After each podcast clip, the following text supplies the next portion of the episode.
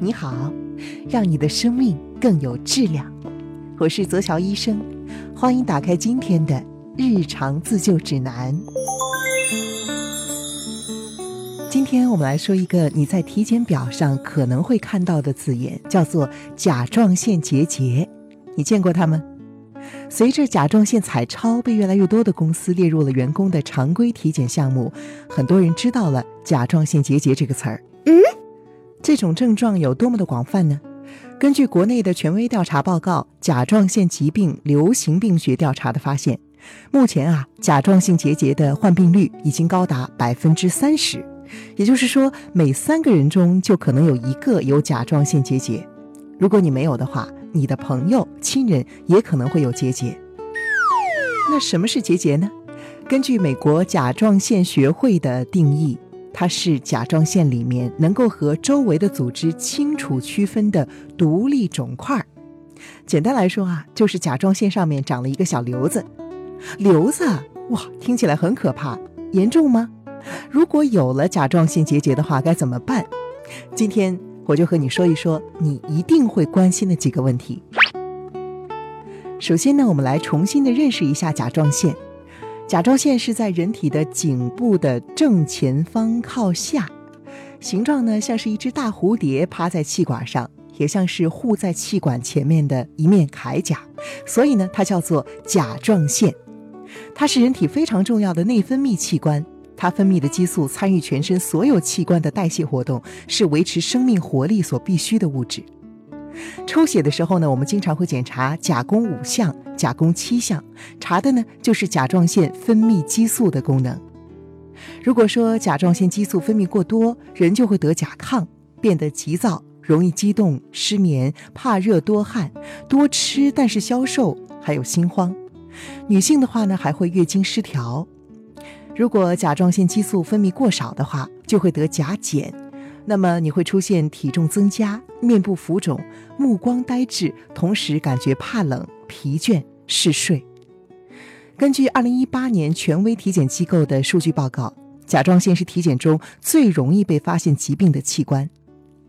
关于甲状腺结节发病率升高的原因有很多的猜测，比如说环境污染、食品安全、作息习惯等等。还有人把锅甩给了我们每天吃的碘盐，诶，碘盐好像是对甲状腺有好处的，我没听错吧？没错，碘呢是合成甲状腺激素的主要原料。饮食中如果缺碘的话，容易得甲状腺的增生肿大，也叫做大脖子病。所以呢，食用加碘的盐以及常吃含碘的食物，可以预防大脖子病。但是现在运输发达，物资丰富，有的人担心食用碘盐导致碘的摄入量超标，会不会引发甲状腺结节呢？但是这些猜测目前都没有得到科学层面的证实。其实呢，甲状腺结节的大量检出是因为技术进步了。过去体检的时候，医生会使用触诊，也就是用手触摸来检查甲状腺。那么那些位置隐蔽的，或者说是小于一厘米的结节就很难被发现了。但是现在改用彩超检查之后，各种处在深宅大院里面的微小结节就被检查出来。好了，我们继续说，一旦检出了甲状腺结节该怎么办？你需要明确这个结节是良性的还是恶性的。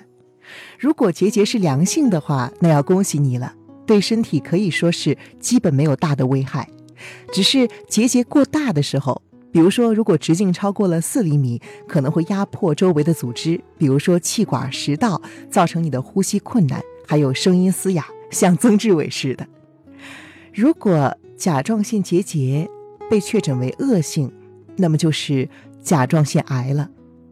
不过幸运的是呢，百分之九十五的甲状腺结节都是良性病变。甲状腺癌，也就是恶性结节，只占到了百分之五。接下来呢，我教你如何查看自己的甲状腺报告。当你的彩超报告中出现了这些描述的时候，就需要引起重视了。比如说微钙化、沙粒样，意思是说有沙粒一样的钙化。百分之八十左右的恶性肿瘤之内呢有钙化，还有啊低回声。密度低的东西会产生低的回声，所以呢，低回声往往表明有水肿的情况。几乎所有的甲状腺恶性肿瘤都是低回声的。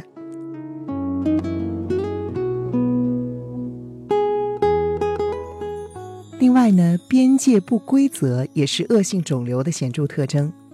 如果你的报告显示结节内血流丰富的话，更需要警惕，因为不仅恶性的可能性比较大，丰富的血流营养还会让结节的增长比较快。如果你的彩超报告显示说向周围浸润，或者是同侧淋巴结异常，那么肿瘤可能已经开始转移了。出现这些描述的人群，需要尽快的去内分泌科复诊。我们前面说过，低回声是恶性结节的重要标志。那么反之，高回声说明组织里面密度高，有硬的东西。一般来说呢，是结石或者是大的钙化，相对来说好处理。绝大多数呢是良性。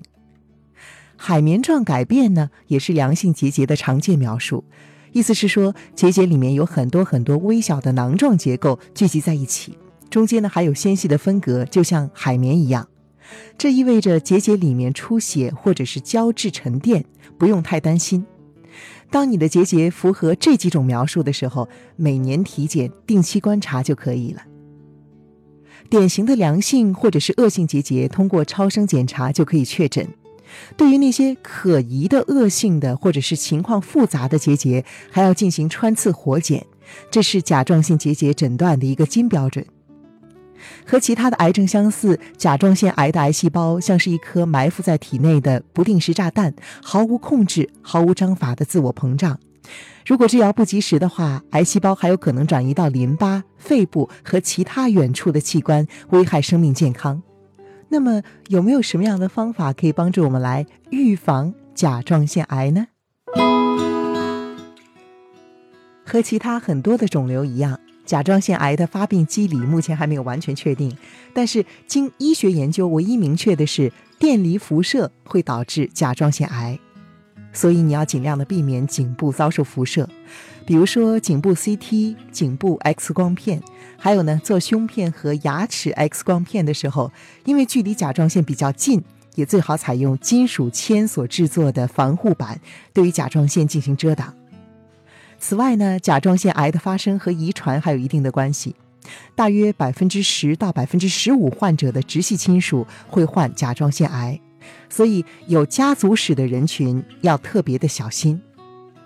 还有女性朋友要注意少吃富含雌激素的食品，因为雌激素对于甲状腺结节的发生有促进作用。富含雌激素的食物呢，有蜂王浆、黄豆、葵花籽儿、洋葱等等。这些食物不是不能吃啊，而是最好不要同时大量的吃，最好和其他的食物穿插交替来吃，而且不要刻意的服用补充雌激素的保健品。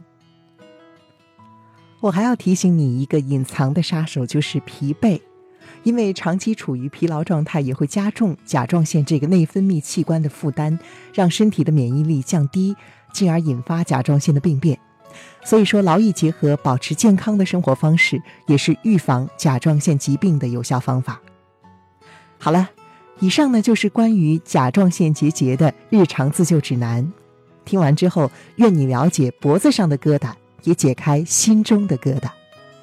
我是泽桥医生。如果你喜欢这个专辑的话，欢迎订阅我的节目，也欢迎把它分享给更多的人。